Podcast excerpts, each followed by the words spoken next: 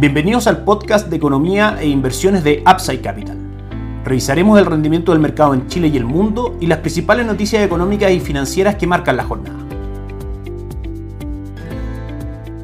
Muy buenas tardes, ¿cómo están ustedes? Jueves 21 de abril de 2022, soy Ramiro Galeano, fundador de Upside Capital. Les voy a acompañar el día de hoy comentando como siempre las principales noticias del mercado y el movimiento de los principales activos que monitoreamos constantemente tanto en Chile como en el mundo. El día de ayer no hubo grandes noticias en Chile, les recomendamos para quienes quieran ver un eh, resumen de en general las variables que están impactando en la economía y el mercado local. En la edición de ayer hicimos un repaso a todas esas variables. El IPSA ayer terminó arriba nuevamente un 1.28%, cerrando en 4.974 puntos, aproximándose de nuevo a los 5.000, que es el gran objetivo que tiene el mercado, y el cobre cayó fuerte un 1.6%, cerrando en 4.63. El dólar tuvo una apertura en 818 y un cierre en 813 en un día de correcciones, luego de la fuerte alza que tuvimos el día martes, donde llegamos a cotizar prácticamente a los 820. Ayer fue un día de retorno bastante disímiles en los tres principales índices de Wall Street. El Dow Jones cerró el día con un avance del 0.71%, el S&P 500 prácticamente sin variaciones, cayendo un 0.06% y el Nasdaq cayó un 1.22%, impulsado principalmente por el ánimo negativo de los inversionistas respecto a la entrega de resultados de Netflix, que fue la gran noticia el día de ayer para los mercados, donde hubo una caída en el valor de su acción del 35% en la jornada, dado que se anuncia la pérdida de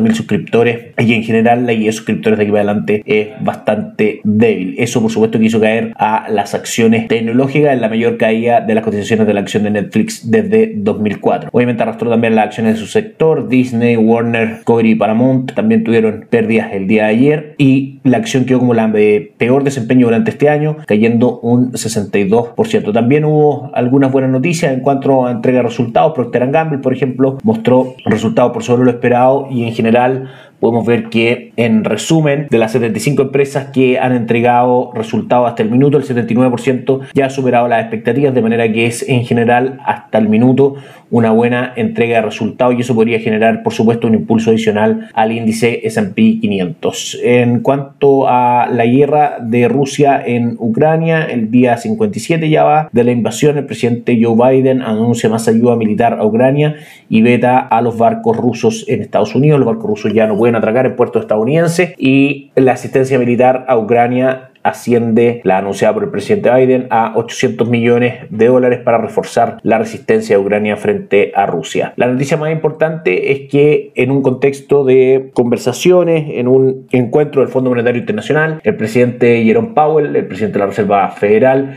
comenta que es absolutamente esencial controlar la inflación y anuncia un posible aumento de 50 puntos base para la reunión de la Reserva Federal en mayo. Encuentra adecuado moverse un poco más rápido en cuanto a la alza de tasas. Vamos a ver cómo está tomando eso el mercado el día de hoy. Pasamos a revisar los mercados. Tenemos a Lips hoy día retrocediendo fuerte, un 1.52%. CAP cae fuerte, un 4.55%. Sukimich B cae muy fuerte también, un 7.8%. Falabella cayendo también un 1.28% y Banco Santander en terreno positivo subiendo un 0.49%. El dólar peso marca fuertes alzas el día de hoy, ya prácticamente en 824,20 con objetivo, como hemos dicho anteriormente, en 830. Sabemos que las variables que mueven al dólar peso en el mediano largo plazo siguen siendo alcista, alza de tasa por parte de la Reserva Federal, poco espacio ya para que el cobre siga aumentando de precio y la incertidumbre política y económica en Chile que hace que se valorice el peso como moneda frente al dólar son las tres principales variables que desde nuestro punto de vista hacen que el dólar, como decíamos, tenga fundamentos alcistas. Por ahora supera la resistencia de 821 el día de hoy, que tuvimos una apertura en 815 y hemos tocado mínimos de 812, sin embargo avanza fuerte el dólar hoy día hasta 824,45 a esta hora en nuestras pantallas. El cobre sube un 1.09%, marca 4,70. El dólar index en el mundo sube levemente un 0.1% a esta hora y los mercados en el mundo en Asia, retornos mixtos, una vez más, 1.23 arriba del Nikkei, 225 el índice de Japón, el Hansen de Hong Kong cayó un 1.25% y Shanghai cayó muy fuerte,